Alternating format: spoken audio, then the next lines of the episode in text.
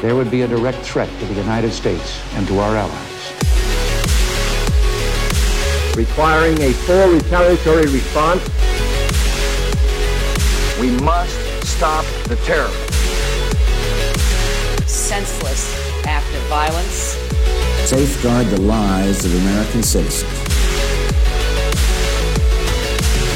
The United States should take military action. Help plan coup d'etat, not here, but you know, other places. Bienvenidos a Intervenciones Gringas. Es un podcast y tiene slides. Aquí exploramos todas las invasiones, bombardeos y golpes de Estado que hizo Estados Unidos para construir su imperio. Yo soy Jeremy, mis pronombres son AA o they, them, y hoy tengo un invitado especial. Hello, Jeremy, ¿cómo estás? y para la gente que no conoce tu voz, ¿a quién eres? Yo soy José Antonio Badía, host de Leyendas Legendarias y Escuela Secreta. Y ay, llevan mucho pidiéndome hacer esta colaboración. Me dicen, oye, ¿y ustedes cuándo van a hacer un podcast juntos?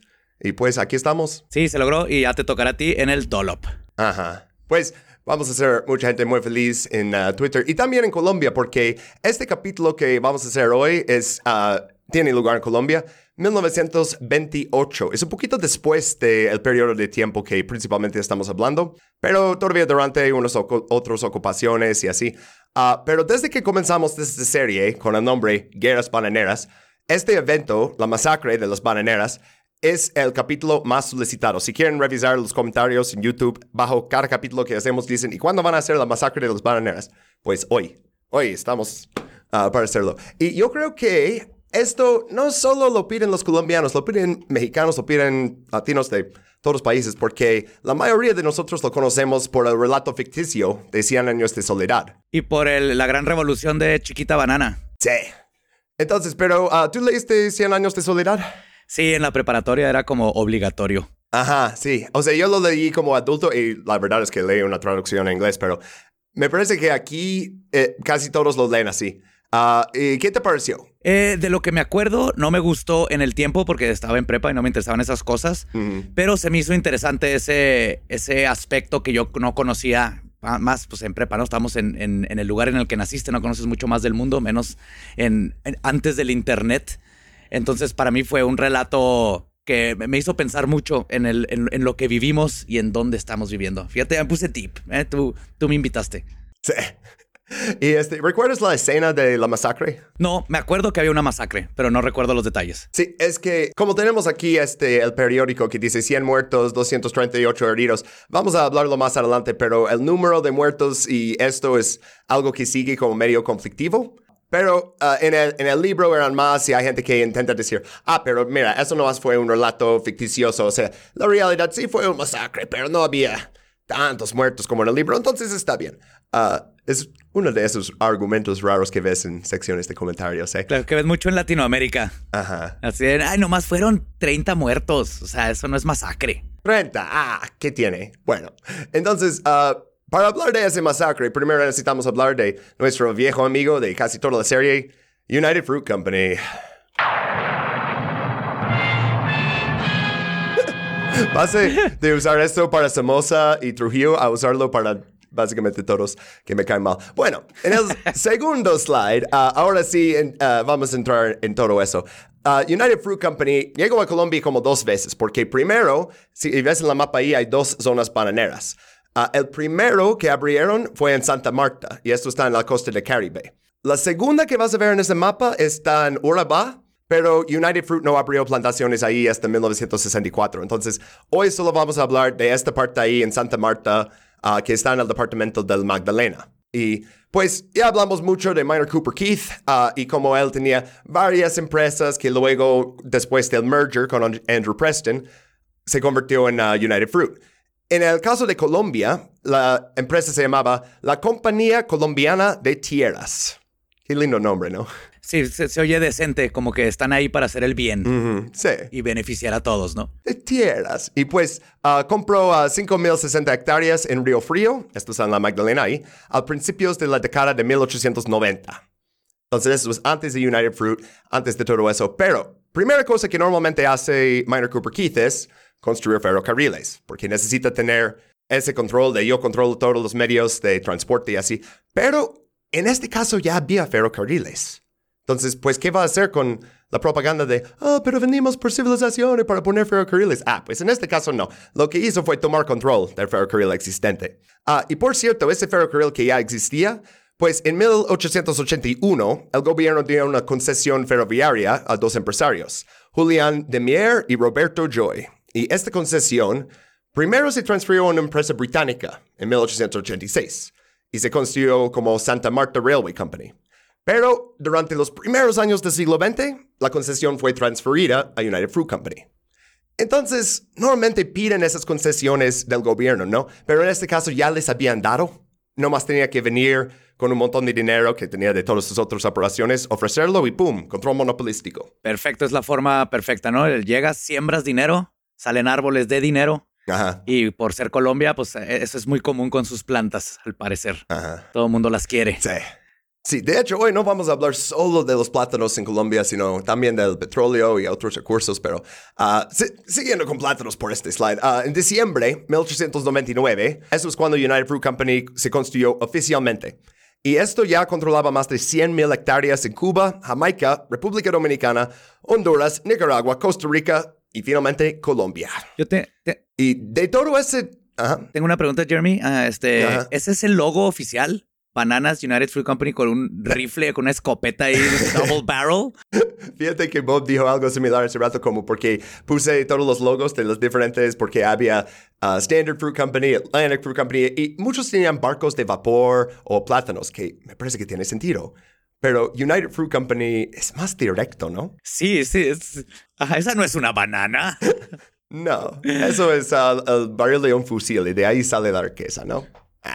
Bueno, Wow. este, ah, de todo ese territorio que controlaba, como un cuarto, 200, ah, 26.700 hectáreas de esas tierras producían plátanos. Y hablamos mucho de cómo era el comercio de plátanos en los otros países, pero Colombia era un poco diferente al resto de Centroamérica y el Caribe, donde United Fruit tenía toda esa producción. Ah, en Centroamérica controlaba prácticamente toda la producción, hasta el 90%, hasta los años 60 de- del siglo XX. En Colombia había productores locales que vendían su fruta United Fruit para exportación. Ah, y según una de nuestras fuentes, El Caribe Colombiano, una historia regional de Eduardo Posada Carbo, los cultivadores locales de Colombia producían entre el 20 y el 30% de la fruta exportada por United Fruit en 1910. Para 1920 producían el 50% y para 1930 cerca del 80%. Oh, ok, asumo que no se los pagaban bien, ¿no? El, el- el precio. Ahí, ahí vamos, o sea, es como, oh, pues tienen producción local, o sea, cultivadores locales, economía local, todos están vendiendo a United Fruit y vamos a ver eh, justo ahorita después. Oh, nada puede salir mal cuando hay un monopolio. Ajá, pues, uff, y qué monopolio que tenían ahí, este, porque este sistema de, ok, son plantadores ah, locales, de hecho le convenía más a United Fruit Company, porque así pueden quedarse con todo el dinero y eliminar el riesgo para ellos mismos. El riesgo de cosas como si había enfermedad de Panamá, este, este hongo que come los plátanos, si hay un, este, una tormenta tropical o un huracán que llegan ahí a veces. Entonces, ah, a ver, José, ¿puedes leer esta cita que estoy destacando aquí? Durante las primeras cuatro décadas del siglo XX, estos contratos establecían que la fruta pertenecía a la empresa en cuanto se cortaba el árbol. Sin embargo, si la fruta tenía algún defecto identificado por los funcionarios de control de calidad de la empresa, la propiedad de los plátanos volvía al plantador. Además, incluso si los funcionarios de la empresa aprobaban y enviaban la fruta, pero esta era rechazada posteriormente por las autoridades sanitarias estadounidenses por cualquier motivo, la fruta volvía al plantador de Magdalena que no recibía ningún pago. ¿Cómo ves? Damn. Bien protegidos. Ese es tu árbol de plátanos, ese es tuyo. Pero en cuanto cortes el plátano, es mío. Al menos que No lo quiera. esté manchado o feo. Ajá, Me volteó a ver mal ese plátano, regrésalo. ajá. Y te pago cero dólares, bueno, cero pesos. Y ah, sembré otro, pues. o sea, ya. Ah, pero hay un poquito más de esa cita. Ah, ¿Puedes leer esta parte también, por favor? Los contratos también especificaban que los plantadores locales no podían vender ninguna de sus frutas. incluyendo las rechazadas por United Fruit Well, fuck me, a otra empresa. si un plantador local vendía su propiedad a otra persona, el vendedor estaba obligado a incluir una cláusula en el contrato de venta de la tierra que comprometía al comprador a adherirse a los términos del contrato de compra de la compañía. En el caso de que el gobierno colombiano o el de Estados Unidos establecieran impuestos sobre el comercio del plátano, los lugareños debían asumir los costes adicionales. Finalmente, la compañía se reservaba el derecho de cancelar cualquier contrato de compra en cualquier plantador local sin indemnización en caso de conflictos políticos o por cualquier otra razón que la compañía decidiera. O sea, en otras palabras, fuck you cuando yo quiera fuck you. Así es, o sea. Es el resumen, el too long didn't read. O sea, el- te regresamos los plátanos machados, pero no los puedes vender a nadie más. De hecho, no puedes vender tus plátanos a nadie más. Y si vendes tu tierra, la persona que lo compra tiene que cumplir con todo eso. Oh, y si ponen impuestos, tú los pagas. Y si hay conflicto, tú pagas. Tú pagas, tú pagas, tú pagas. Yo me quedo con el dinero. Jódete. Y punto. Ya tiene sentido el logo con el, la escopeta ahí. Ajá. Sí, pero a la vez también tiene sentido porque están dejando, ah, plantadores locales, porque si, si las tierras son de United Fruit Company, United Fruit Company tiene que administrar las tierras, ¿no? Pero si no más es la fruta, eso es... ah, eh, estamos viendo en este capítulo cómo pasó del colonialismo muy directo al neocolonialismo, ¿no? La autocolonización de países, ¿no? Tal vez uno está pensando que, hey, si no existe un monopolio, o sea, si, si ellos podrían salir de eso y empezar su, su propio negocio, no, no, no más necesitan mentalidad de tiburón y unos barcos y ya, dejar al lado los gringos, pues imposible, porque hay, hay más en eso. Primero, primera parte de eso es el calendario de los contratos. La empresa espació los contratos para que ninguno de ellos expirara al mismo tiempo. Entonces, yo tengo un contrato con United Fruit que es de enero a enero, mi vecino tiene uno de julio a, julio y etcétera. Entonces, es muy difícil encontrar un gran número de productores locales no bajo contrato con United Fruit en el momento. Si dices a alguien, ah, mira, este, ¿por qué no exportas a mi nueva empresa? Y si van a decir, "Mm, no, no puedo porque estoy bajo contrato y así. Entonces todos estaban muy divididos. Pero la segunda, y eso es mucho más intervención gringa, la cooperación del Departamento de Estado y, uh, special guest, Reino Unido en este capítulo. Ah, porque cuando un local, porque varios tenían esa idea de vamos a exportarlos nosotros, pues cuando un local intentaba exportar fruta que por contrato solo podía venderse a United Fruit, la Oficina de Aduanas en Estados Unidos y tribunales británicos hacían cumplir el contrato confiscando la fruta. Entonces, mandas tu fruta en otro barco, llega a Nueva York o a, a donde lo están vendiendo Reino Unido y dicen, "Mm, no, de hecho todos esos plátanos ah, son de United Fruit Company. No viene con la calcamonía ahí en el platanito, entonces va para atrás y aparte es mío y aparte te va a multar. Sí, Y tú lo pagas. sí. Y ahora pagas el transporte de eso. Ves que realmente no te conviene. La otra cosa es, ok, mentalidad de tiburón, vamos a empezar nuestro negocio. ¿Qué necesitas? Préstamo. ¿Y quién te va a dar un préstamo? Pues fíjate que la... Por cierto. Este, la única institución financiera en el Magdalena fue United Fruit Company. Otra. Pinche. ¿Ves? Ah, entonces, ah, pues ellos sí consideran préstamos a los plantadores locales, pero siempre tenían condiciones. Y la condición era, tienes que entregar toda tu producción a United Fruit. Y si te cachan vendiendo plátanos a alguien más, entonces pierdes el crédito, y entonces no puedes pagar el préstamo y terminas en bancarrota. Y confis- eh, confiscan tus tierras y ya está. Pero te quedas con un chorro de bananas Ajá. que ya no son tuyas tampoco. Ajá. Entonces, este, no sé qué es esto, Nestlé. ¿Qué está pasando? ¿Cómo es, cómo es impresionante lo fácil que se meten a absolutamente todo? Sí, y esto que no es que construyeron los ferrocarriles, llegaron y ya estaban. No es que, oh, desarrollaron esas tierras. No, o sea. Ni siquiera. No, no más es la grande empresa que lo compra. Lo agarra, le pone reglas a su favor con impuestos y intereses y listo, no necesitas hacer nada. Le salió barato aparte. Ya estaba el ferrocarril. Sí, es como, solo hay tantas regiones este, bananeras, ¿no? Entonces, lugares como Honduras sí tuvieron que meter muy duro ahí porque puede- puedes sembrar plátanos en casi todo el país, tiene acceso fácil a Estados Unidos, pero esto ya como están en un punto de crecimiento, o sea, como leímos ah, esos números de que ya para los 30 era tanto de su producción. Pues, ok, ya explicando todo eso, presentamos uno de nuestros personajes que aparecerá más adelante en los slides, Juan Batista Calderón, y él era un bananero local y también el presidente del Consejo Municipal de Ciénaga. Este nombre del pueblo va a parecer familiar a los que saben del masacre. Bueno, en 1920, él decidió hacer algo como detrás de United Fruit Company. Entonces, hizo un trato con Atlantic Fruit Company. Y no hemos hablado tanto de Atlantic Fruit Company en eso, pero es otra empresa estadounidense con sede en Nueva Orleans, justo como Standard Fruit Company y los hermanos Vaccaro. Ah, pero esta empresa frutera, también fundada por sicilianos, fue más tarde comprado por Standard Fruit y luego se convirtió en Dole. Entonces, sí, existía eso y ya es parte del mismo monopolio que todos. ¿Dole de las piñas? ¿Pineapple? Sí, Dole, Dole del capítulo de Hawaii que, que incorporaba también este, Castle Cook y había muchos azucareros en Hawaii durante, o sea, básicamente desde el Gran Magellan, cuando privatizaron la tierra, y luego más después de la Constitución Bayonetta, golpe de Estado, anexo a Estados Unidos, siguiendo y siguiendo. Entonces, este dinero de azúcar luego hizo ah, como posible este, convertir todas las islas en plantaciones de piñas, y luego decidieron, necesitamos también absorber algunas de esas empresas que estaban explotando el Caribe uh, por plátanos, porque ellos no tienen dinero, nosotros sí. Y entonces hoy en día en Estados Unidos, si entras a un supermercado, vas a encontrar plátanos de Chiquita, que es antes United Fruit Company, y plátanos de Dole, que antes era Standard Fruit y Atlantic Fruit y todos estos que absorbieron, ¿no? Siempre se vuelve mismos monopolios. Yes, yo por eso no, ya, ya no, ya no voy a comer frutas por tu culpa.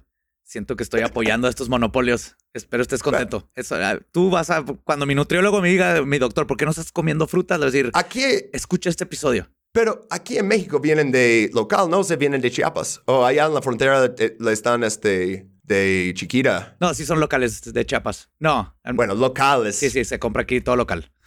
3.000 kilómetros, algo así, pero... No, Vienen bien viajados, bien viajados. Sí, el mi- mismo país, pero de un lado a otro. Bueno, ah, en cualquier caso, ah, la empresa local de Calderón, que se llamaba Alejandro Ángel y compañía, exportó su primer cargamento en septiembre de 1920 en un barco de Atlantic Fruit Company. Y llegó el envío a Nueva York, los funcionarios de aduanas locales confiscaron la carga, haciendo honor a la reclamación del representante de United Fruit.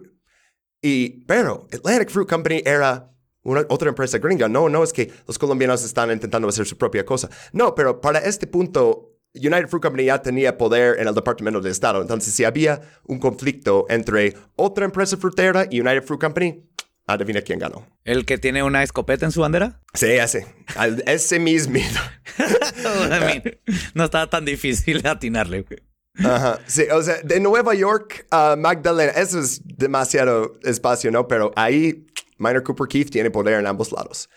Entonces, en el siguiente slide vamos a hablar un poquito de las condiciones financieras en Magdalena. Mencionamos como United Fruit Company controlaba todas las finanzas de préstamos y así.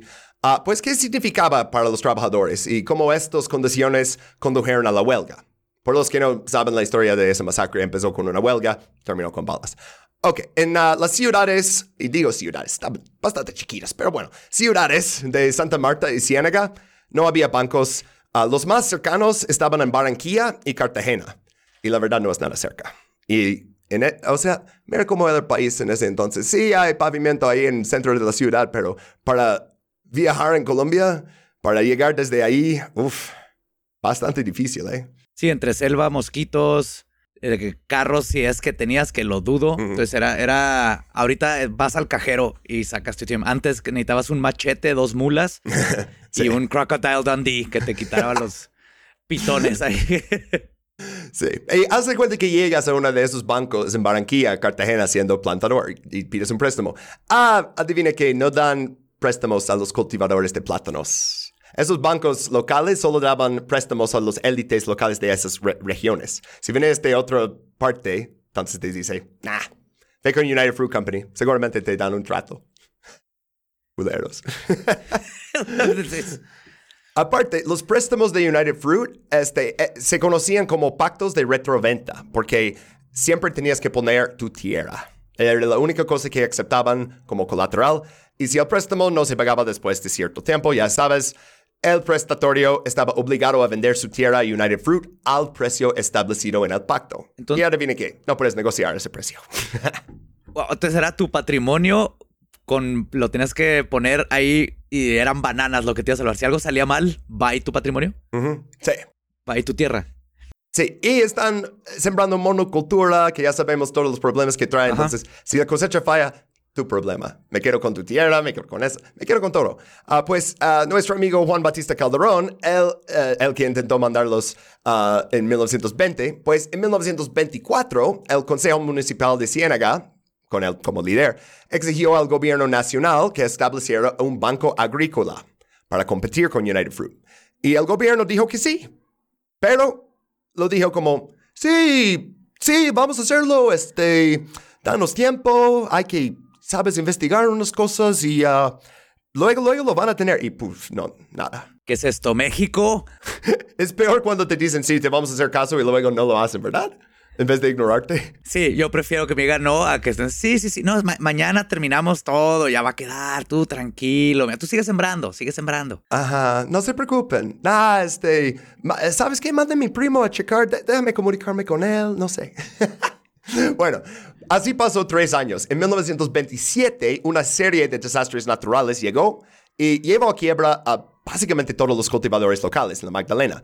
Y en este momento, la Magdalena tenía un gobernador conservador, Juan Cormane. Y él decidió hacer caso a Calderón, ah, porque era la única manera. ¿eh? Ah, Calderón organizó entonces un grupo de plantadores ah, en la Sociedad de Productores de Santa Marta y Ciénaga. Y esto trabajó con el gobernador para convencer al gobierno de que abriera un sucursal del mismo banco agrícola hipotecario que ya existía en el país, pero para abrir un sucursal ahí en la Magdalena. Ok, ya lo van a lograr con este gobernador conservador, abrir un banco.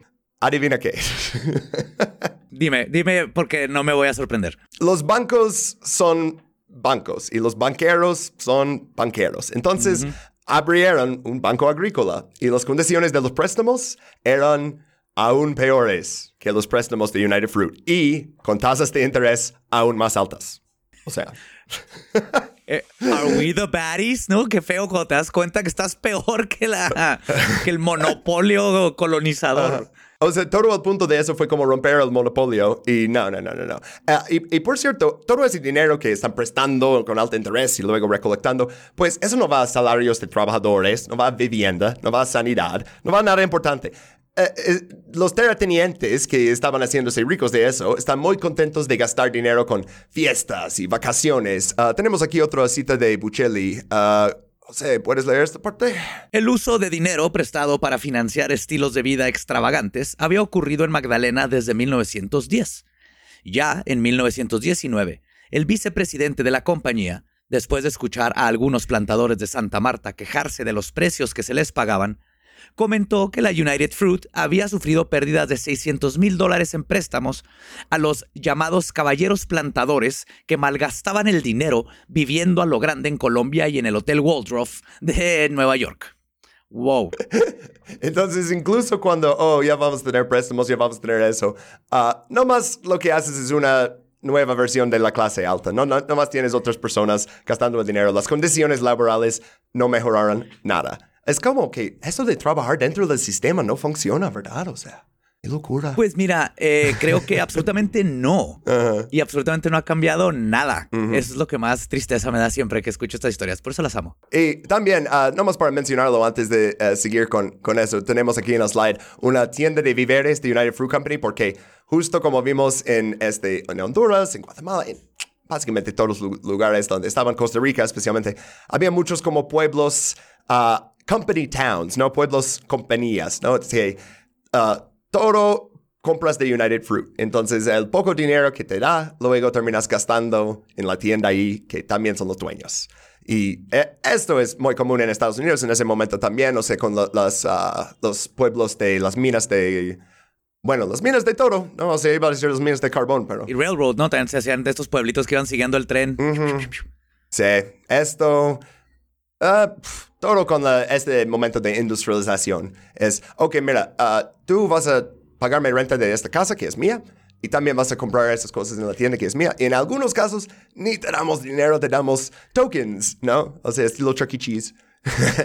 Sí, este es como un Legoland en el infierno. Entonces, pues, sí. vas a vender tus bananas, que son mis bananas, para pagarme la renta de la casa que es tu casa. Y todos vivimos a gusto y tú comes puras bananas. Good luck. Sí.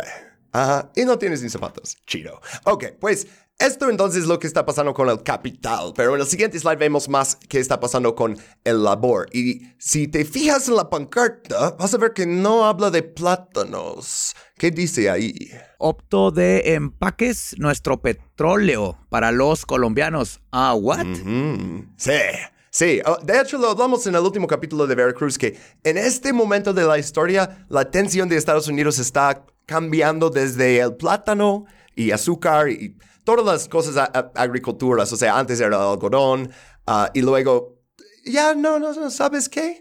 Que podríamos ser los productores de productos de petróleo para todo el mundo. Ah, tenemos petróleo aquí, construimos refinerías que son nuestras y, y esto realmente es, es más el imperio estadounidense en siglo XXI que vemos intervenciones en Irak y Libia y, y Siria. Pero incluso esto hace casi 100 años tenía que ver con el petróleo. Y entonces, esta huelga de hecho vino después. El- la primera huelga de trabajadores ah, de lo que encontré en investigación, tal vez hay uno más desde antes que me pueden decir algún colombiano, pero ah, de los trabajadores bananeros en el Magdalena, definitivamente, se produjo en 1918. Entonces, sí, hace más de 100 años.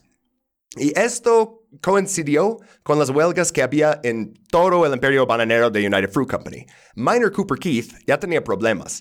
Tenía, este, de hecho, en ese mismo año, si me acuerdo del capítulo de Honduras, los Marines mandaron este, tropas para ah, terminar una huelga, acabar con una huelga en, este, en Honduras, otro en Panamá, quiero decir otro en Costa Rica, pero en este caso llevaron trabajadores de otro lugar, no me acuerdo. Pero en 1918 había huelgas, uff, en bastantes lugares, ¿no? Jeremy, ahorita que dijiste que los Marines fueron a detener una huelga, pronunciaste mal huelga. Ajá. Quería- quisiste decir weapons of mass destruction. Ay, sí, sí, sí. Es- habían ahí, Francis. Esas bananas son radioactivas, se pueden usar para hacer reactores y los Marines están haciendo su trabajo. Es por el bien de, del resto del mundo libre, Jeremy. Oye, ¿no es cierto que este, los plátanos son levemente radioactivos? Sí son. Es, pero no como sea, para todo. lastimarte, ¿no? No, O sea, pero si hay como un límite de cuántos plátanos debes de comer al día, en teoría, para cuánta radiación debes de recibir.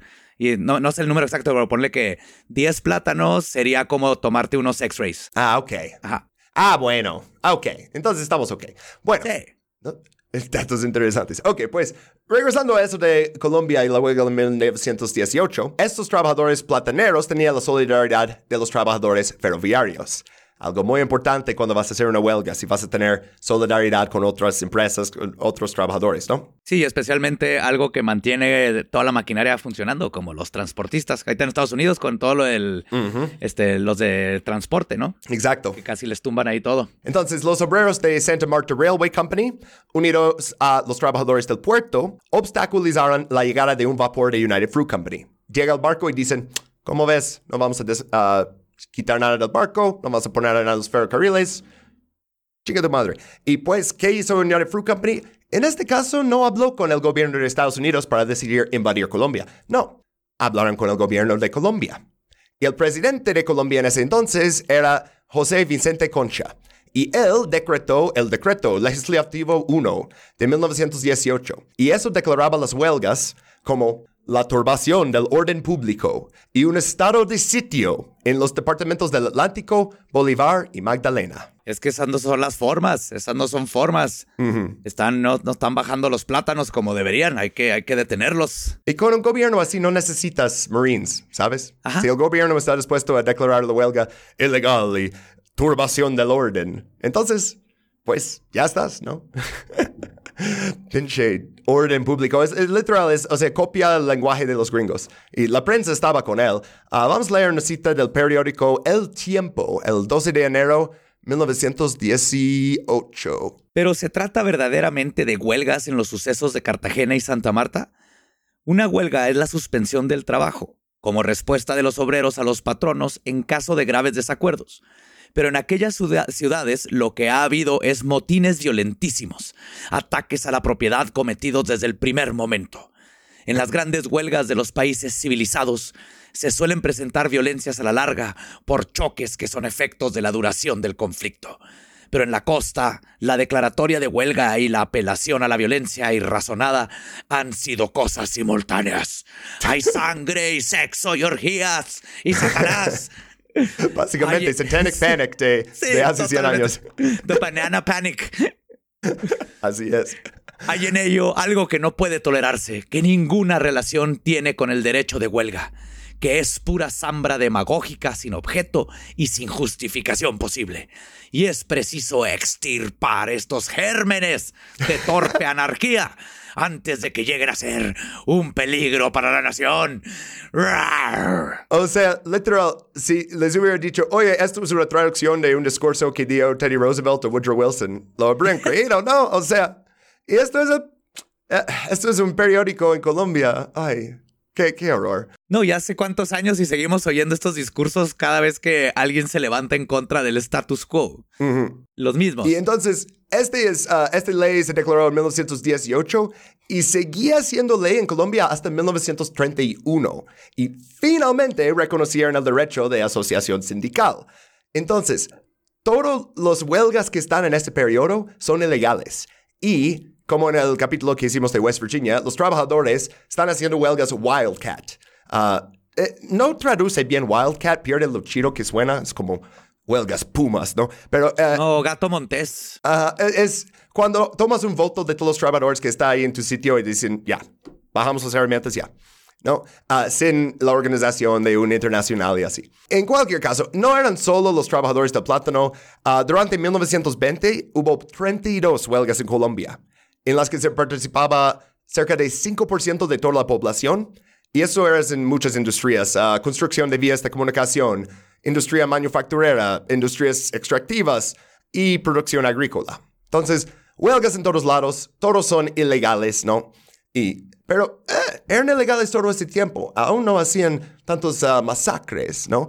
Ah, pero entonces, en 1924, los trabajadores de Tropical Oil Company se declararon en huelga, otra empresa extractiva con un nombre en inglés en Latinoamérica, ¿no?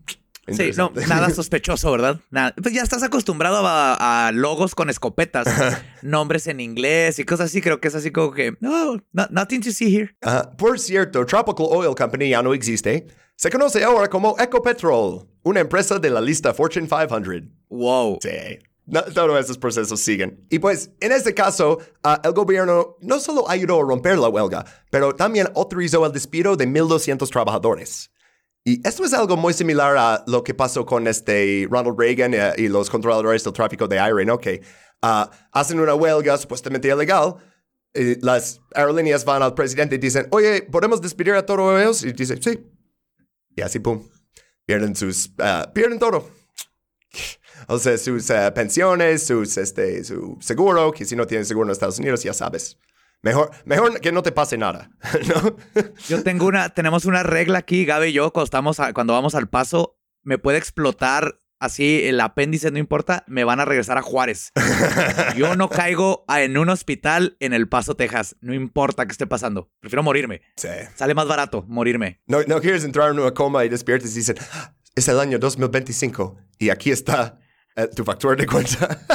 Y ahora lo tienes que pagar en Bitcoin. Entonces, el año siguiente, 1925, los trabajadores organizaron una huelga aún mayor, esta vez con 5.000 trabajadores. Y esta vez, la policía colombiana llegó y disparó contra la multitud. Pero este aún no es la masacre. En este mataron a dos trabajadores. El gobierno declaró el estado de sitio y encarceló a los líderes de la huelga. Y mira, no quiero menospreciar la muerte de esas dos personas, pero me parece que lo que quería hacer ese día la policía fue matar a algunos para espantar a los demás y no matar a tantos que pueda, ¿no? Claro, y también como una técnica de, de terror, ¿no? Miren, ya hubo, ya hubo balazos, ya hubo muertos, es culpa de los de la web. Miren lo que nos hicieron hacer. Pero es, eh, me parece como la diferencia entre, por ejemplo, el tiroteo de Guardia Nacional en Kent State y el de Tlatelolco, porque en el de Kent State mataron a cuatro manifestantes y todo el drama y así. Y en Tlatelolco mataron a, uf, no me acuerdo, pero cientos, ¿no? O sea, eh, a veces la policía usa su poder para matar a algunos para poner este ejemplo, ¿no? Y a veces Ajá. vienen realmente de asesinos, real, realmente de asesinos. Y ah, no se preocupen, en unos años vamos a ver eso y en unos slides aquí. Entonces, ah, vamos a leer lo que decía el informe del secretario del Gobierno Departamental de Santander en 1925 sobre esta acción. En los días 14 y 15 se tomaron las medidas necesarias para que regresaran a sus campamentos los trabajadores que no figuraban en la lista negra que el señor gerente de la Tropical y yo estábamos encargados de formar, a fin de proceder a despedir de la empresa a los obreros considerados como peligrosos por peligrosos nos referimos a los que se meten enfrente de nuestras balas que disparamos. y, o sea, fíjate que están armando, o sea, desde sus documentos, el gobierno está trabajando con la Tropical Oil Company para armar una lista negra de encontrar los que necesitan despedir, dice, pero acaban de matar a algunos. Claro, no, y... Entonces tú dime. Y escuchas en la retórica justo cómo van creando todo este aire de ellos son los malos, son los peligrosos. Lista negra, hay que ponerlos. Y la gente empieza en su cabeza a pensar, ajá, sí, pues, y si, tal vez si son los malos, digo, están pidiendo derechos y cosas básicas, ¿verdad? Pero, pero son peligrosos. Sí, de hecho, no quería incluir demasiadas citas de la prensa de esa época, pero algunos periódicos de la época los decían bolcheviques, algunos los decían anarquistas. Uh, sí, uh, básicamente si quieres derechos laborales, te dice extremista de la izquierda, ¿no? Uh, también, a partir de 1924, el gobierno colombiano empezó a expulsar extranjeros por actividades anarquistas. Y uno de los líderes de la Liga de Inquilinos de Barranquilla era peruano. Y él dice, oye, uh, queremos mejores condiciones aquí, da, rentas, etcétera, etcétera. Y dicen, ah, te podemos deportar.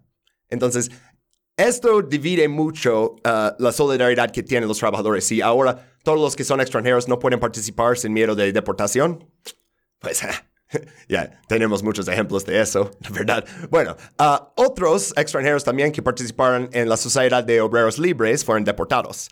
Y es realmente Colombia copiando a Estados Unidos porque justo en esa época Emma Goldman fue deportada, 1919, por las mismas cosas, ¿no? Como eso es un anarquista, comunista, peligrosa, etc. Bueno, uh, vamos a regresar a los plátanos, pero antes de pasar de Tropical Oil, quiero incluir un detalle uh, divertido o no tan divertido. Uh, es el nombre que los trabajadores petroleros le dieron al campamento de los jefes. Porque ahí en la ciudad de La Troco dividió a los gerentes gringos de los trabajadores colombianos. Y uh, vamos a leer una cita más. Este es de los trabajadores petroleros en el enclave, enclave de la Tropical Oil de Renan Vega Cantor y Luz Ángela Núñez. Y aquí dice... La barranca estadounidense y la barranca colombiana estaban separadas por una impenetrable alambrada que impedía el paso a los colombianos hacia el lado donde estaba la Troco, una frontera que separaba a Colombia de Gringolandia. Así es. Honestamente, cuando empecé este podcast pensé ponerle Gringolandia. Y luego busqué si existía un podcast con el nombre Gringolandia y resulta que sí. Y es uno en inglés que me, me dio coraje. Pero uh, entonces, estos hace 100 años estaban haciendo el mismo chiste. Ah, vamos a terminar la cita y creo que como residentes de México y tú como residente ahí en Juárez, nos da mucho que reflexionar. Y dice... Con la malla se ejercía una violencia física y simbólica y se segregaba, puesto que se convirtió en protección para los residentes extranjeros y en cárcel para los trabajadores colombianos. Damn. ¿Algún, ¿Alguna reflexión que tenemos con eso de, de ah, mayas que se ejercía violencia física y simbólica. Lo vemos todos los días aquí. Eh, Ay, justo eh, el, eh, creo que de hecho la vista previa del bonus ya va a haber salido, pero hicimos uno sobre violencia en la frontera en 1917. Es como, es tan raro ver fotos de la frontera de antes, cuando no había tanques y ametralladoras casi casi, o sea, todas las cosas que tienen ahí, porque toda mi vida, o sea, desde que soy consciente de que existe eso, ha sido más o menos así. Sí lo aumentan, pero así de separado, ¿no? Sí. Y es como hace 100 años en Colombia se dieron cuenta que cuando los gringos se separan así con una, uh, uh, una alambrada, es para dar beneficios a ellos y quitarnos de nosotros. Y protegerse de los zombies, just in case. Y en el siguiente slide, uh, voy a pasar al baño, espérame un minuto. Hola banda, soy Jeremy, interrumpiendo para hablarles de cómo financiamos este podcast. No escucharán ningún anuncio en este capítulo y no escucharán ningún anuncio en ningún capítulo. Una locura, ¿verdad? O sea, ¿cómo pretendemos que nos paguen? Bueno, lo que hacemos es vender capítulos bonus del podcast a ustedes los oyentes. En patreon.com, Intervenciones Gringas Podcast, puedes elegir entre niveles a partir de un dólar y 50 centavos y obtendrás capítulos bonus cada mes. Únete hoy y ayuda a mantener nuestro podcast independiente y sin publicidad. Patreon.com, Intervenciones Gringas Podcast. Y ahora, volvemos al show.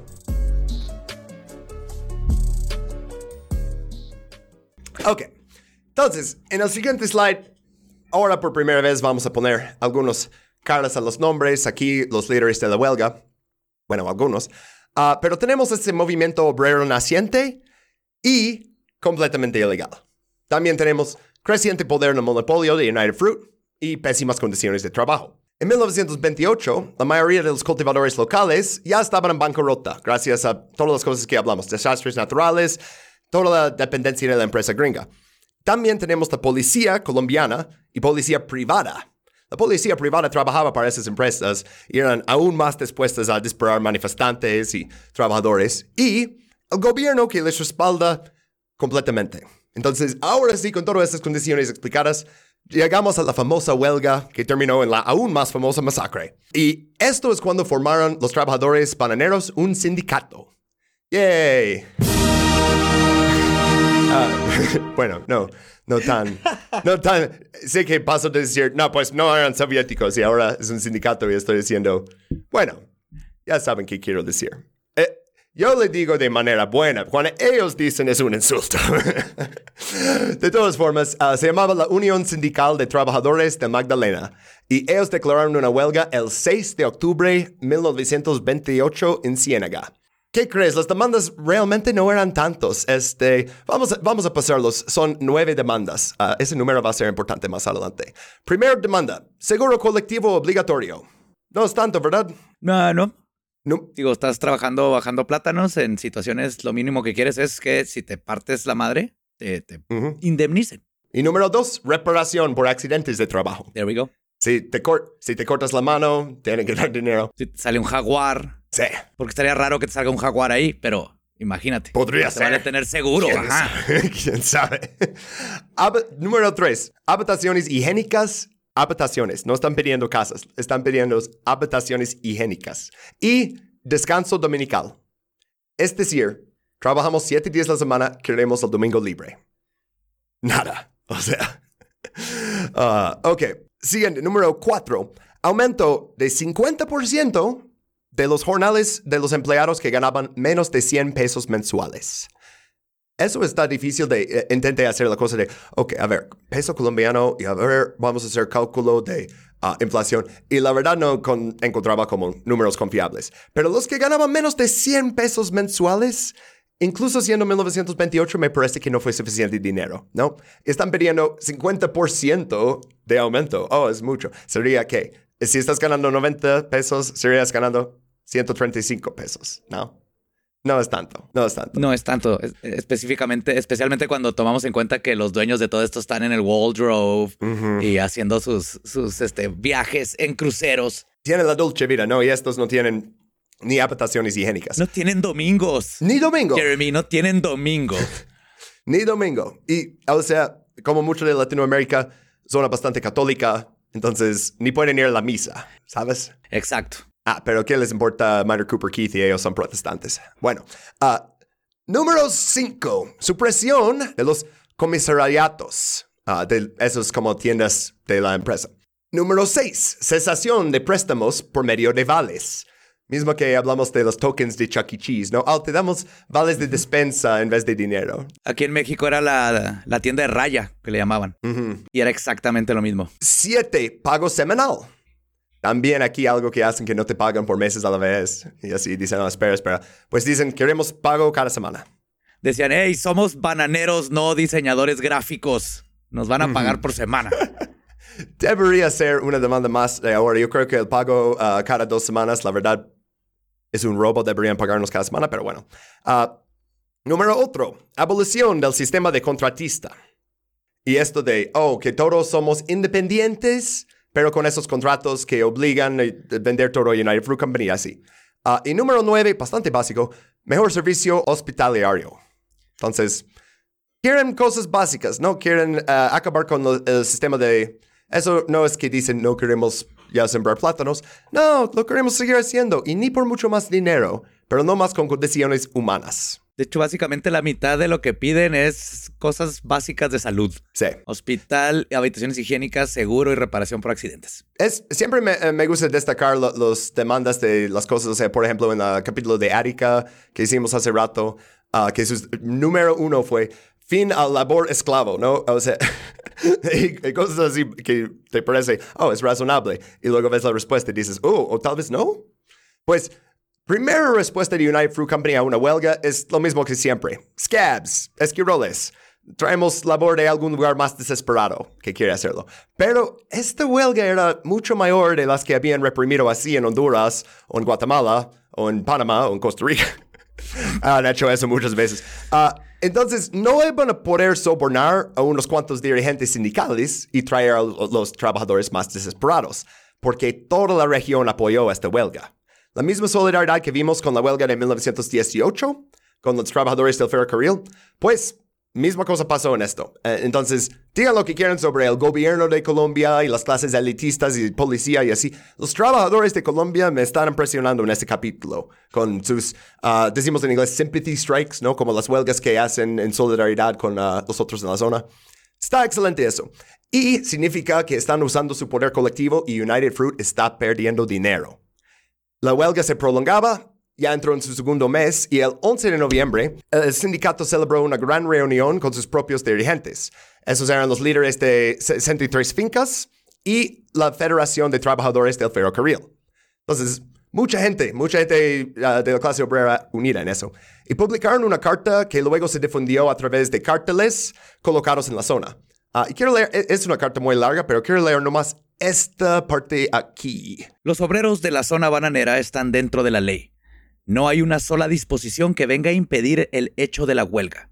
La United Fruit Company no cumple una sola de las leyes de Colombia referente a los tratos y contratos con los trabajadores, declarándose en abierta rebeldía, como lo han pretendido hacer muchas otras compañías extranjeras, como la que pretendía apoderarse de las ricas regiones del Catatumbo, en Santander, para formar una república petrolera.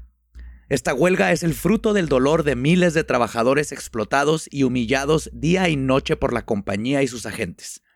Esta es la prueba que hacen los trabajadores en Colombia para saber si el gobierno nacional está con los hijos del país en su clase proletaria o contra ella, y en beneficio exclusivo del capitalismo norteamericano y sus sistemas imperialistas.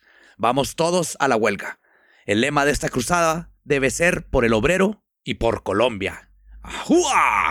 Está bastante fuerte, pero no tiene notas tan comunistas, ¿sabes? Tiene notas nacionalistas, pero nacionalismo de uh, alguien oprimido, ¿no? De por Colombia y no por capitalismo norteamericano.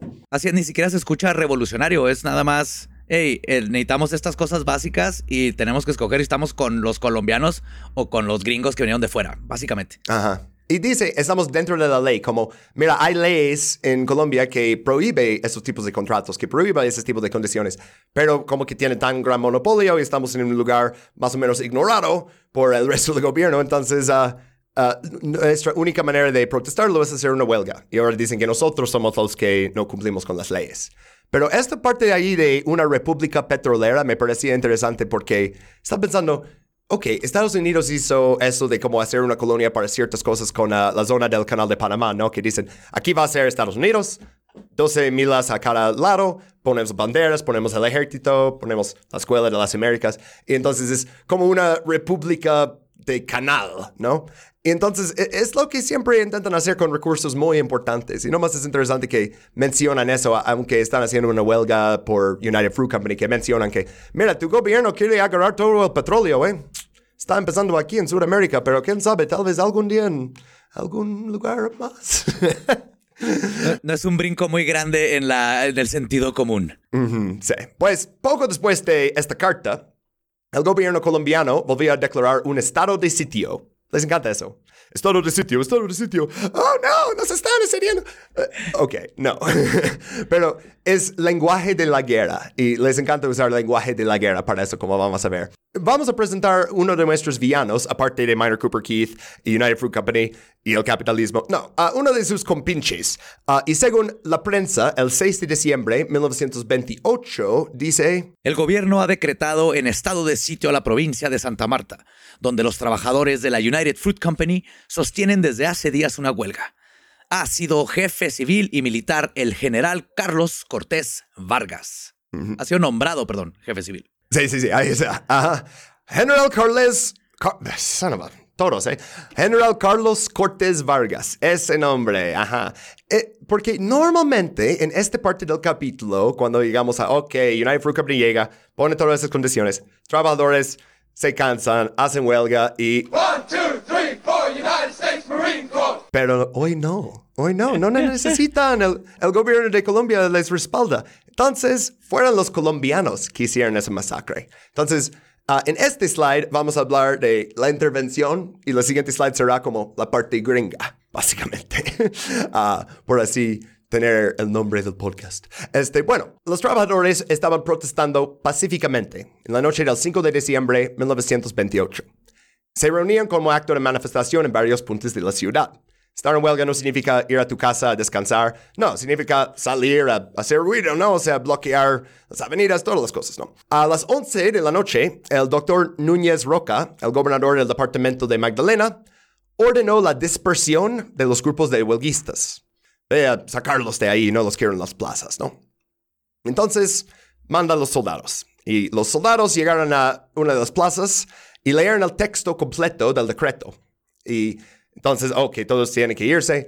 Y les dieron 15 minutos para que las 1500 personas en la plaza se dispersaran. 15 minutos. 15 minutos. Y aparte, si estás ahí de, de eso, ah, te vas a quedar ahí, ¿verdad? O sea, to- todo el punto es, es hacer ah, como esta manifestación. Entonces, sí, no vas a ir nomás porque dicen tienen que ir. Ah, no, claro, a eso estás. A plantarte. Vámonos. Ujú, Sí.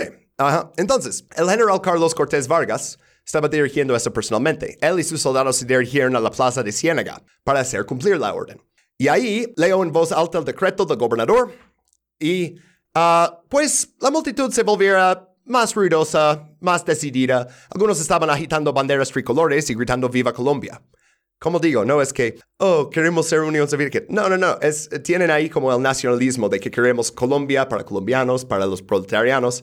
Entonces, tienes soldados que no sé cómo eran sus uniformes, pero traen algo para identificarles que son de Colombia, ¿no? Y tienes estos ciudadanos colombianos con banderas colombianas. Y de repente los soldados tocaron sus tambores y comenzaron a tocar cornetas.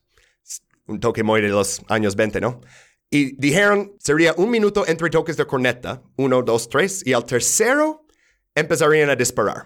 Entonces siguen intentando disparar, la- ah, espantar a la gente y la gente sigue ahí firme en su, ah, en su decisión, en su momento.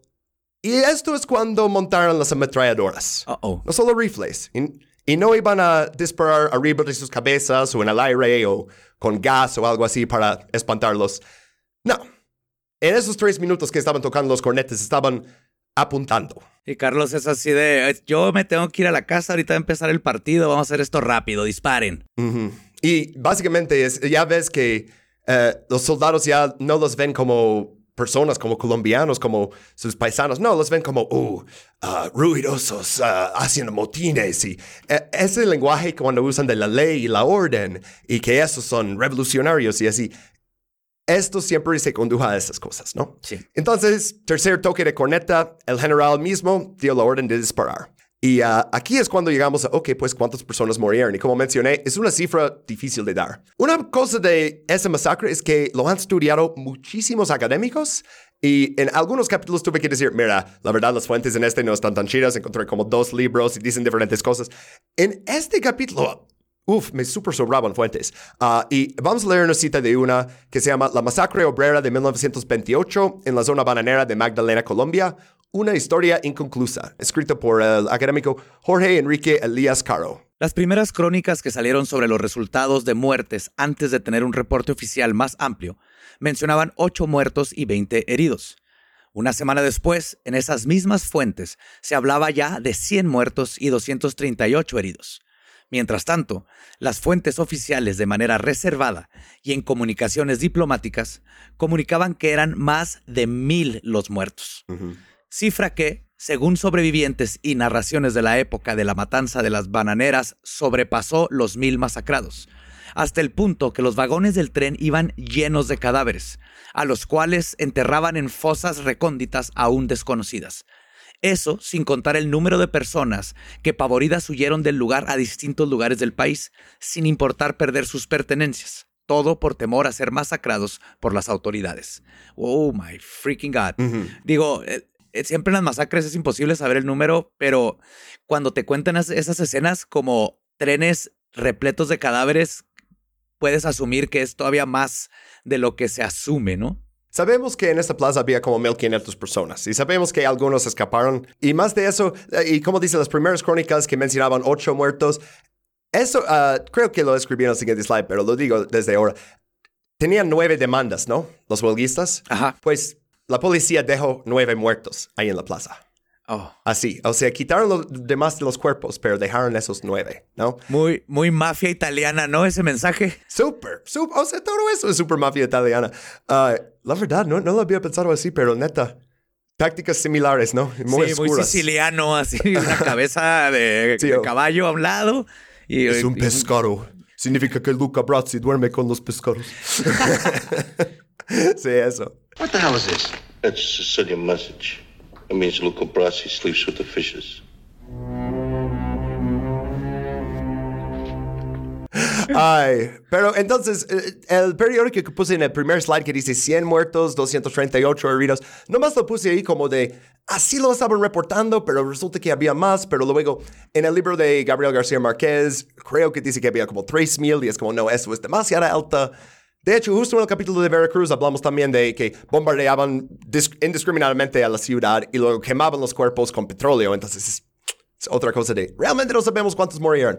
El gran punto de llevar de este slide antes de seguir con el siguiente era el carácter de ese masacre. O sea, era cómo les apuntaban todo eso mientras estaban ahí juntos y disparaban y disparaban y disparaban uh, y intentaban matar a, tantos que pudieran. O sea, en el de hace unos años mataban a dos y dejaron el resto huir, uh, uh, huir.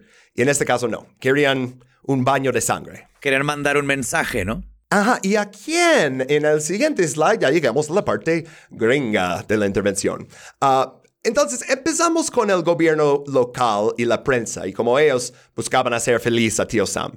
Ah, número uno, no usaban el término masacre. Lo decían combate. Así, lenguaje de guerra.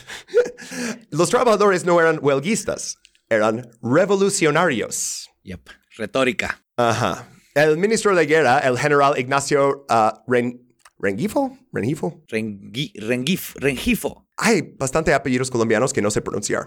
Bueno, él dijo que en el Magdalena no hay huelga, sino revolución que tienen que ver a esos trabajadores, traen bananas y les, las tiran al suelo y se nos resbalamos. Son peligrosas batallas, estuvo difícil porque alguien se resbalaba y todo el mundo nos reíamos y lo era difícil disparar, pero fue una batalla que ganamos dentro de muchas risas. ¿Cómo pueden, llamar batalla a una dispararle a gente sin armas? Sí, gente con pancartas y, y banderas colombianas. Ay. La única que hace falta es que hacen una película sobre qué triste hizo a los soldados y su estrés postraumático. bueno, ah, como mencionamos, eh, trataron de ocultar la verdadera, magnitud de la masacre. Ah, entonces, como dije, dejaron no, nomás nueve cadáveres, ah, pero el verdadero nivel de brutalidad se conoció por algunos inmediatamente y por el resto del mundo mucho después.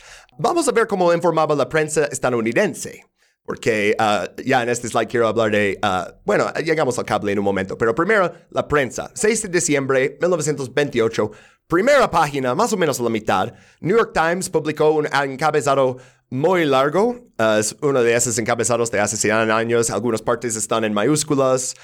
¿Quieres leer esta parte aquí? 12.000 trabajadores hacen motines en la huelga de Colombia. Este es el header. Así, así lo, han de haber gritado en las calles. Se busca la ley marcial en la zona de Magdalena al verse amenazadas las vidas de los estadounidenses.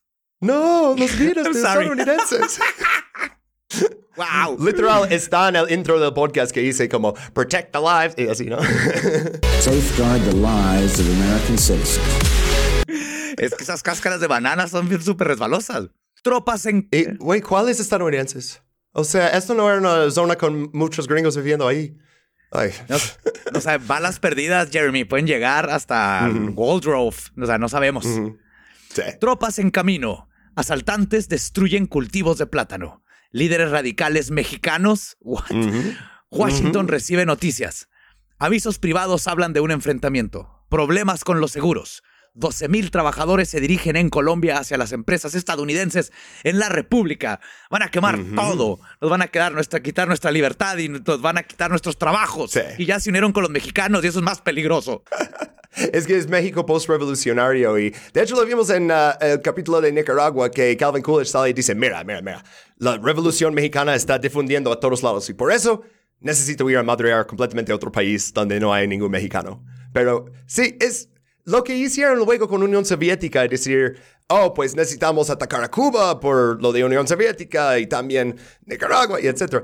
Pues en ese momento era México. Entonces, si querías espantar a la gente en Estados Unidos, que obviamente New York Times le encanta hacer eso, dices que, oh, los mexicanos lideran la revolución que están haciendo, que quieren destruir nuestras propiedades y asesinar nuestros civiles. Es, Uf. Ay, eso de- del bolchevismo mexicano que eh, decían, eh, eso es realmente de la, la primera, primer espanto rojo, ¿no? O sea, luego era el McCarthyismo que estamos más acostumbrados, pero para 1919, 20 es cuando estaban haciendo redadas contra anarquistas y comunistas y, y revolucionarios mexicanos y así, ¿no? Eh, no puedes espantar a nadie tanto como, como Pancho Villa espantó a los de Nuevo México, ¿no? Entonces... sí, ya todo el norte de México, pero sí. Pues militares colombianos y United Fruit Company no cesaron en su persecución de los trabajadores, porque los que huyeron todavía los quieren agarrar. Entonces continuaron, después de esa masacre, quemando viviendas y asesinando a los trabajadores, especialmente líderes de los sindicatos. Seis semanas más tarde, la Embajada de Estados Unidos en Bogotá informó de que el número total de huelguistas asesinados por los militares colombianos superaba los mil. Oh. Y eso es el documento ahí que puse. El oficial. Y luego, uh, I have the honor to be, sir, your obedient servant. O sea, es... Entonces, es difícil decir si este número viene de... Están diciendo las autoridades colombianas que mataron mil trabajadores en, el en la masacre o si esto era la masacre más todos los que fueron a buscar y asesinar y quemar sus casas y así después Ok. una de esas cosas de... eh, eh, nos da otra cifra y tal vez dice algo sobre el masacre, tal vez dice algo sobre la persecución después, tal vez dice los dos. Pero este Jefferson K. Free tiene el honor de reportar esos, esos muertos, ¿no? Sí. Y, ah, Es un honor toda mi vida. Entrené para llegar y decirles mil. Fueron mil. Más o menos. Ah, sí, es mi gran honor. Mil muertos. De gente que no tenía ni rifles, pero ok. Ah, pues, ¿recuerdan ah, la foto con los cinco líderes de la huelga de hace un par de slides? Pues, el Departamento de Estado consideró necesario informar de su defunción. Entonces, en un memorando, el 8 de marzo de 1929, eso es bastante después, informaron a sus jefes en Washington, D.C. que Bernardino Guerrero fue capturado y condenado a 14 años, 7 meses en la penitenciaria federal. O sea, bastante después de eso, unos meses después, ya ah, están diciendo, oye, ya encontramos esto y lo metimos ahí. O sea, hicieron todo un reporte sobre los líderes sindicales para el gobierno de Estados Unidos. que, que- sí. ¿No da escalofríos eso? Muchísimo que tiene que estar haciendo el presidente, pero oh well. Oh well. Otro de ellos, Erasmo Coronel, él fue asesinado luchando contra las guardias de United Fruit Company en Sevilla. Entonces, informaron de su muerte después, ah, en, una acción posterior al masacre. Ah, Pedro M. M. del Río y Nicanor Serrano son descartados en ese documento. Dice, oh, ellos son simples obreros Y para mí eso significa, ah, no podemos encontrarlos, Sí. pero no te No preocupes. son importantes. No, no, no. No, ti- no tienen los planes del Death Star, nada, nada, nada. Ya sí. No, no, no, muy abajo, ellos nomás. Es más, ellos plantaban mangos, mangos, ni siquiera, siquiera saben que es un plátano en su vida, habían visto un plátano. Todo bien, todo bien. Sí. No, entonces, bueno, dicen, ah, estos ah, no, no eran importantes, nomás eran simples obreros. Y yo, todos son simples obreros. ¿De qué crees que es un sindicato, güey? Exacto.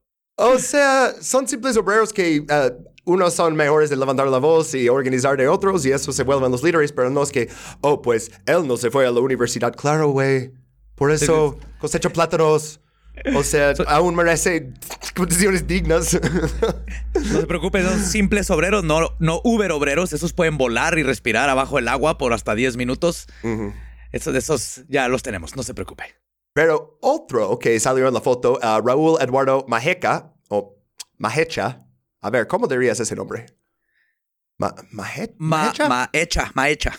Maecha, ok. Maecha. Pues Raúl Eduardo Maecha, esos, esos apellidos me confunden. Estoy acostumbrado a los apellidos mexicanos, pero ok, escriben de él algo bastante fuerte, ah, si lo quieres leer. El número 4, Maecha, era el cerebro de todo el conjunto y es uno de los líderes comunistas más peligrosos de este país.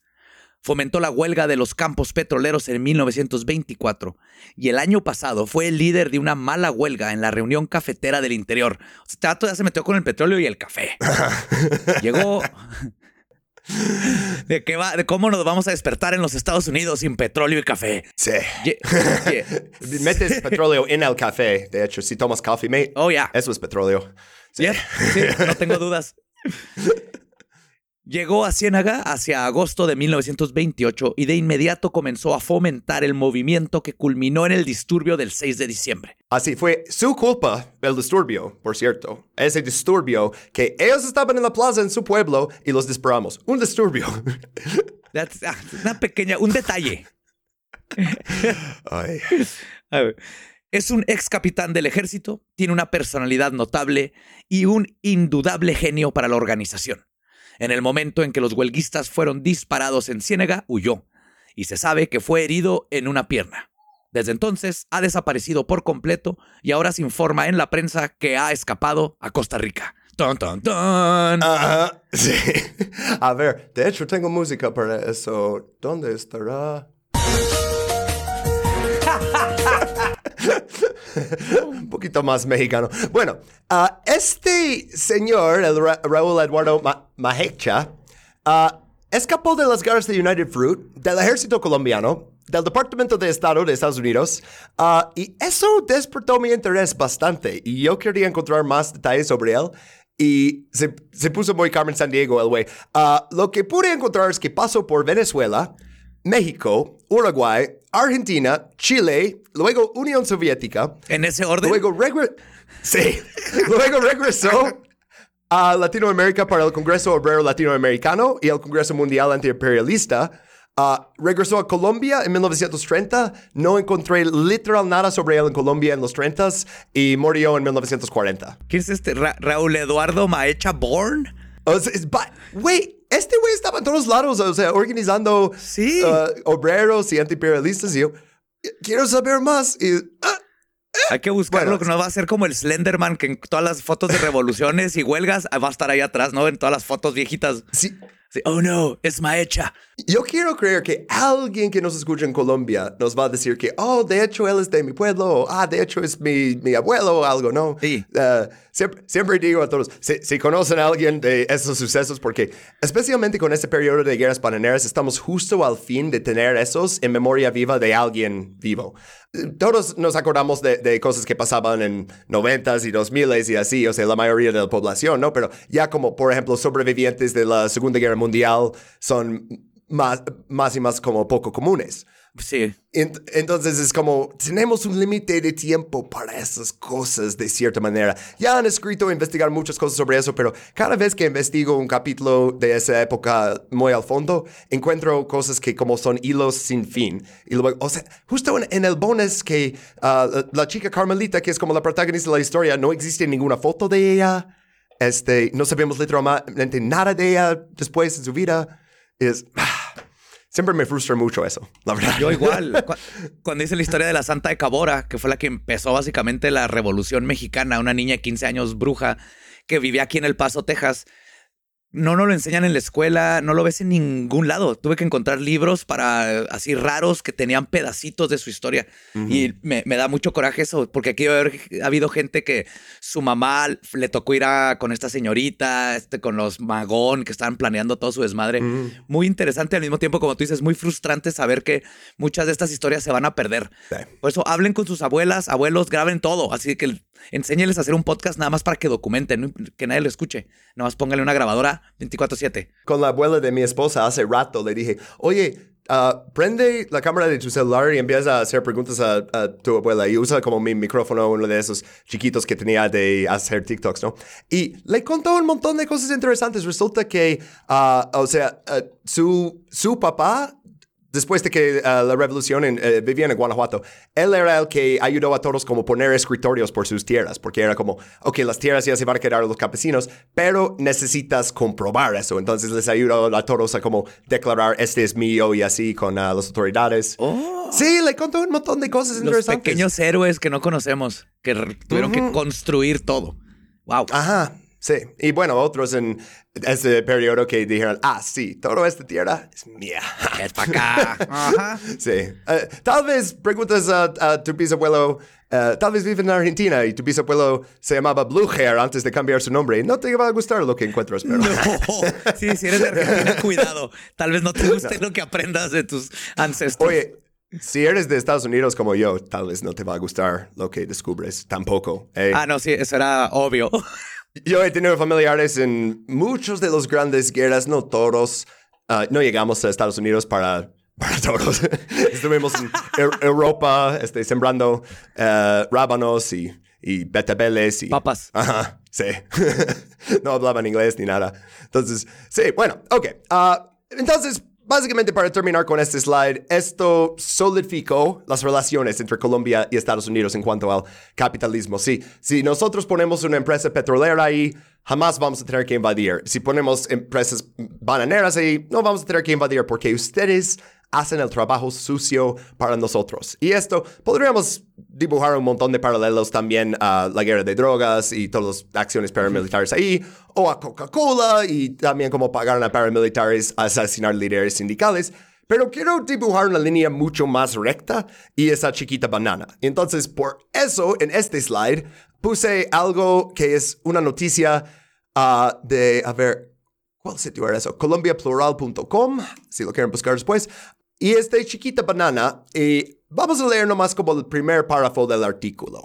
En 2007, la bananera Chiquita Brands Internacional fue condenada por la injusticia de Estados Unidos a una multa de 25 millones de dólares por la financiación de paramilitares en Colombia.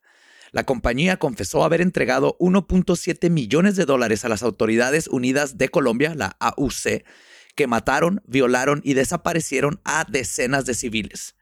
Pero hasta la fecha, ningún ejecutivo ha rendido cuentas por ello. Oh, que eso gran sorpresa, no me digas.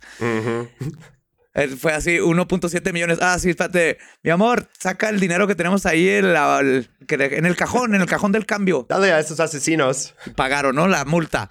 Sí. En Colombia se han iniciado varias investigaciones sin resultados, a pesar de que en febrero de este mismo año la Fiscalía declaró delito de lesa, de lesa humanidad la financiación voluntaria de las empresas bananeras a grupos paramilitares de extrema derecha. Sí. Esto fue el 2007. No, bueno, ese artículo fue 2017, entonces estaban 17. diciendo eso habían pasado 10 años anterior y que ya habían puesto nuevas leyes y aún así Chiquita sigue con el mismo negocio.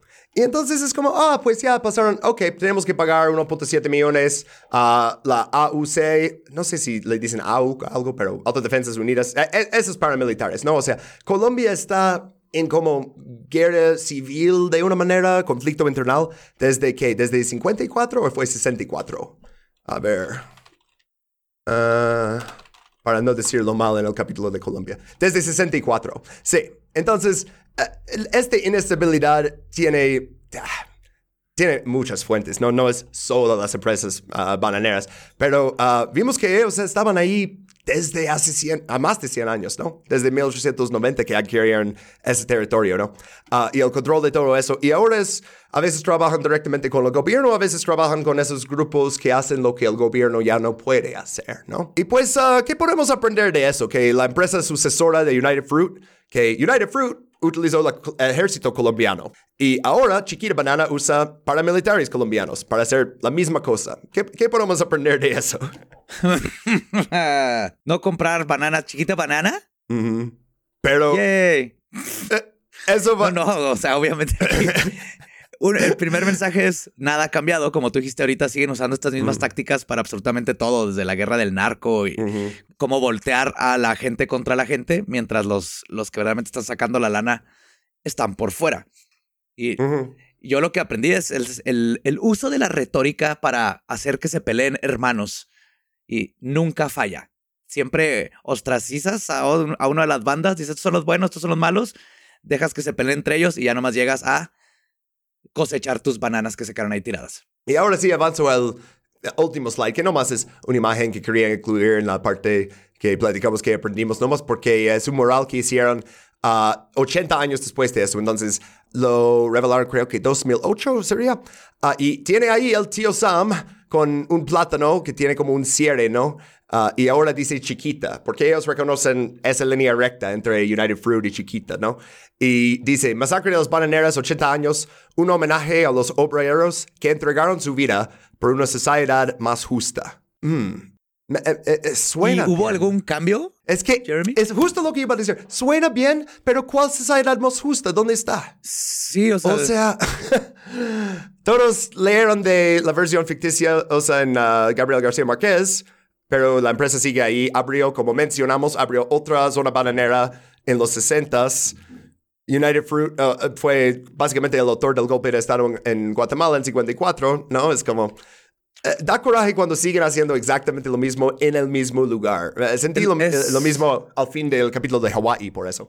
Justo lo que te iba a decir, el, el simple hecho de que sigue existiendo esa compañía en ese lugar controlando la misma mercancía, quiere decir que no se logró mucho, aunque tal vez hayan mejorado ciertas cosas para los trabajadores, no ha cambiado. Sí, o sea, ya. la- Cuando ves las fotos de, de cómo vivían en, en ese momento, eran realmente desesperados. Entonces, sí. eh, Es, es esa cosa de que cada vez que como gl- glorificamos alguna época de historia anterior, nos damos cuenta que realmente este momento en que vivimos es el mejor momento en que vivir por todas las cosas de, ah, ya tenemos antibióticos, ya tenemos... Pero a la vez vemos como algunas cosas tenían antes que ahora no tenemos, ¿no? Entonces, ah, difícil decir, pero este de que ah, lo que yo aprendí es- ah, investigando, escribiendo eso, fue que no solo fue la masacre, o sea, la masacre, ese evento que dispararon contra la multitud, ok, pero ya habían pasado otras cosas, ya habían hecho la huelga ilegal y cómo les persiguieron después. O sea, cómo pusieron nueve cuerpos. O sea, es realmente era terrorismo del Estado y no solo, oh, dispararon en una ocasión y luego dijeron, oh, eh, perdón. No, eh, era después de eso, es como ya luz verde para ir a asesinar cualquier líder sindical que quieran. Y hoy en día ya con los acuerdos internacionales que tenemos cuando Chiquita Banana o Coca-Cola o alguien más que opera en Colombia hace eso, dicen, ah, ok, tienen que pagar una multa. Y listo. Yep, de su cajón de multas. Ajá. Tiene una alcancía nada más para multas. Mm, ¿Y lo- eh, dónde van a meter ese dinero? ¿A un fondo que es para la gente de la Magdalena o para los trabajadores? Ah, no. Lo metemos al bolsillo. y ya, punto. o sea, ay. Ah, bueno, ¿algo más que aprendimos antes de ah, ah, dar las gracias a los Patreons? ¿Algo que quieres agregar? No, me encantó. Thank you, thank you, thank you por la invitación y por aprender estas. Desde niño naces con estas frases como República Bananera, eh, que es como para hablar, hacer menos, ¿no? Estas, pero no conocemos verdaderamente esta historia que eh, específicamente con las bananas afectó ahí, pero es algo que ha estado afectando a nuestro continente since forever. Ajá. Entonces, el aprender estas cositas y darnos cuenta de cómo no han cambiado las cosas, creo que es lo más importante y un trabajo bien genial que estás haciendo porque tenemos que no olvidarnos de estas, de estas chingaderas, porque así son, son chingaderas, punto y aparte. Sí. Y si la gente quiere más José Antonio Badía, ah, ¿dónde te pueden encontrar? Me pueden encontrar en Leyendas Legendarias, sale los miércoles, los lunes sale el Dolop, que son historias de Estados Unidos de todo tipo, pero como es Estados Unidos, la mayoría son historias bien culeras de todo lo feo que ha pasado. Ajá. Y eh, Escuela Secreta, lo pueden escuchar también en donde escuchen podcasts. Ese es más de esotérica y inteligencia artificial, este, conciencias colectivas y física cuántica. Desde que sigo el Dolop, luego sale cosas que digo, ah, yo investigué algo así. A veces tiene como otro enfoque, como ah, los dos hicimos capítulos sobre los mormones. En mi caso era como la, la guerra mormón eh, en Missouri. Ah, pero también iba a hacer un bonus sobre las invasiones fenianas y luego vi que hicieron un capítulo de ustedes y dije, ah, no, no, no, no, no. No quiero hacer dos podcasts en español sobre el mismo evento en el mismo mes. No, no, eso puede esperar. Tal vez en un año cuando todos se olviden de la historia. Neta, Los mormones tienen mucho que dar, mucho que dar. Ajá. Ay, sí, la verdad, o sea, podría regresar a ellos por otros capítulos sobre Utah y sobre México y así, pero bueno, ah, gracias por aceptar la invitación eh, y también gracias a nuestros ah, Patreons, ah, a todos, pero especialmente a los que están en el nivel donde digo sus nombres al fin del podcast, que son Carlos Galicia, César Becerra, Iván Saavedra Dote, Alonso Ricano, Ana Gabriel Granados Lozoyo, Ángel Jacinto, Carlos Cornejo, César Fabián Mata Olivares, Dr. Luis Yáñez Guerra, Elvis Cruz, Gaspi y Pablo KH y Samuel Estrada. Muchas gracias a ustedes. Ah, gracias otra vez a ti, José Antonio. Ah, y gracias a todos que nos escucharon. Y volvemos en dos semanas con el capítulo, el último capítulo de Guerras Bananeras sobre la casa de Pancho Villa. Nos vemos. Bye. no sabía que me tocaba despedirme también.